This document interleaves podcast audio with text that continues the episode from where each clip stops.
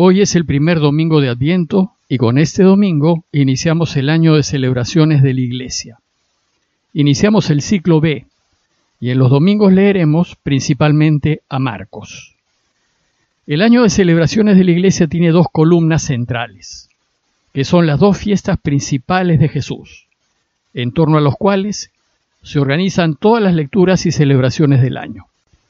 La primera columna es el ciclo de Adviento-Navidad, cuyo centro es el nacimiento de Jesús. Ese ciclo empieza hoy, tiene su centro en la Navidad y termina hacia mediados de enero. La segunda columna es el ciclo de la muerte y resurrección de Jesús. Ese ciclo empieza usualmente en febrero, con la cuaresma, tiene su centro en Semana Santa y termina en Pentecostés, 50 días después de la resurrección. Al tiempo entre enero y febrero y entre junio y noviembre, es decir, al resto del año, a esas 34 semanas que quedan, se le conoce como tiempo ordinario. Durante este tiempo ordinario se sigue a Jesús en su vida pública para aprender de él. Hoy pues iniciamos el tiempo de Adviento, que tiene cuatro domingos y como dijimos, llega a su cima con la fiesta de Navidad. Y el color de las celebraciones en estos cuatro domingos es el morado, un color que busca significar esa tensa espera nuestra, a menudo con esfuerzos, estrecheces, limitaciones y sacrificios, de su venida. Adviento viene de la palabra latina adventus, que significa venida. Y en este primer domingo el tema es ojalá venga, ojalá venga pronto, estemos vigilantes. Pero del Señor en realidad celebramos dos venidas. Una que ya sucedió hace dos mil años cuando vino a nacer en Belén, y esa primera venida la celebramos en Navidad con su nacimiento.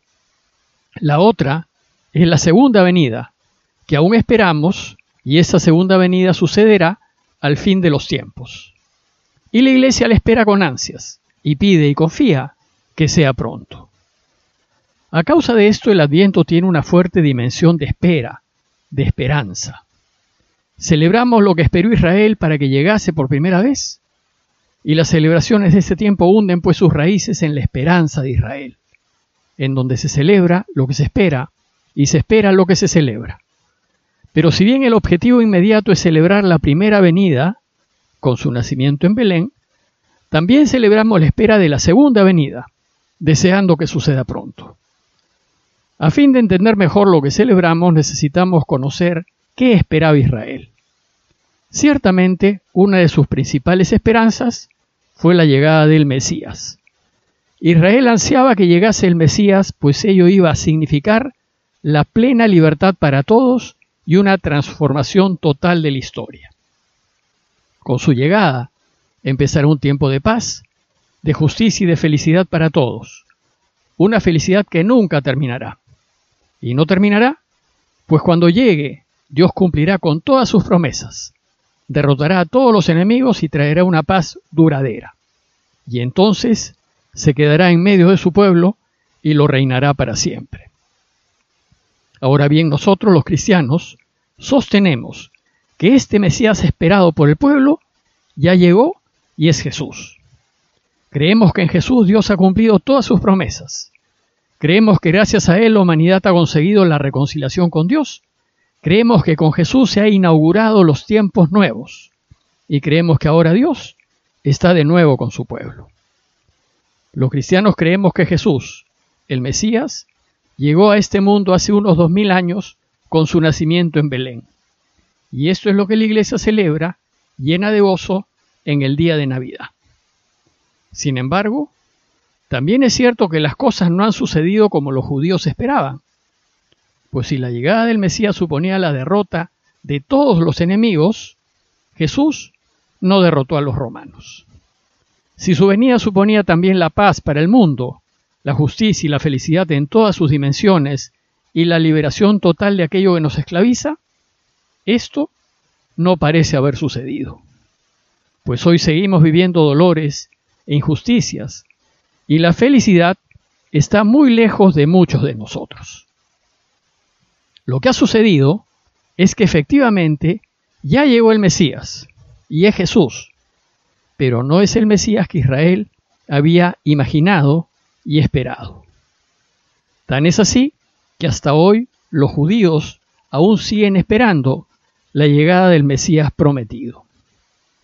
Pero entonces, ¿qué pasó? ¿Es Jesús el verdadero Mesías? Nosotros los cristianos creemos que sí, que Jesús es el esperado. Y la razón principal es que resucitó. Y con su resurrección derrotó al peor enemigo de toda la humanidad, que es la muerte.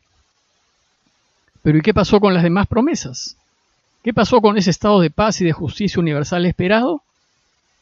Sabemos que la vida de Jesús terminó pronto, y su tiempo de vida no fue suficiente para completar su obra.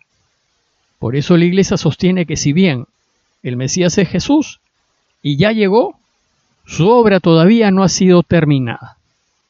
La obra comenzada por Jesús necesita ser concluida y por eso debe volver. Esta obra comenzada por el Mesías será llevada a conclusión en dos partes. Primero, y durante este tiempo de espera, Jesús le va a dejar a su iglesia la tarea de ayudarlo a transformar el mundo en un estado de paz. Somos nosotros, hoy, los que tenemos la tarea y la obligación de ayudar a Jesús en hacer de éste un mundo más humano. Está en nuestras manos vivir y trabajar para que en este mundo haya más justicia y más verdad, más paz y más honestidad. El compromiso cristiano es vivir de tal manera que ayudemos a Dios a reinar y preparar al mundo para su segunda venida. Y segundo, el mismo Jesús llegará de nuevo, por segunda vez, pero al final de los tiempos, a coronar la historia y a concluirla. El Evangelio de hoy nos habla de ese tiempo que tenemos que esperar hasta que venga por segunda vez. Y es semejante a la esperanza que tuvo el pueblo en espera de su primera venida. El texto de hoy es el de Marcos 13, 33 al 37.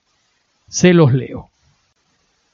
En aquel tiempo dijo Jesús a sus discípulos, Miren, vigilen, pues no saben cuándo es el momento es igual que un hombre que se fue de viaje y dejó su casa y dio a cada uno de sus criados su tarea, encargando al portero que velara.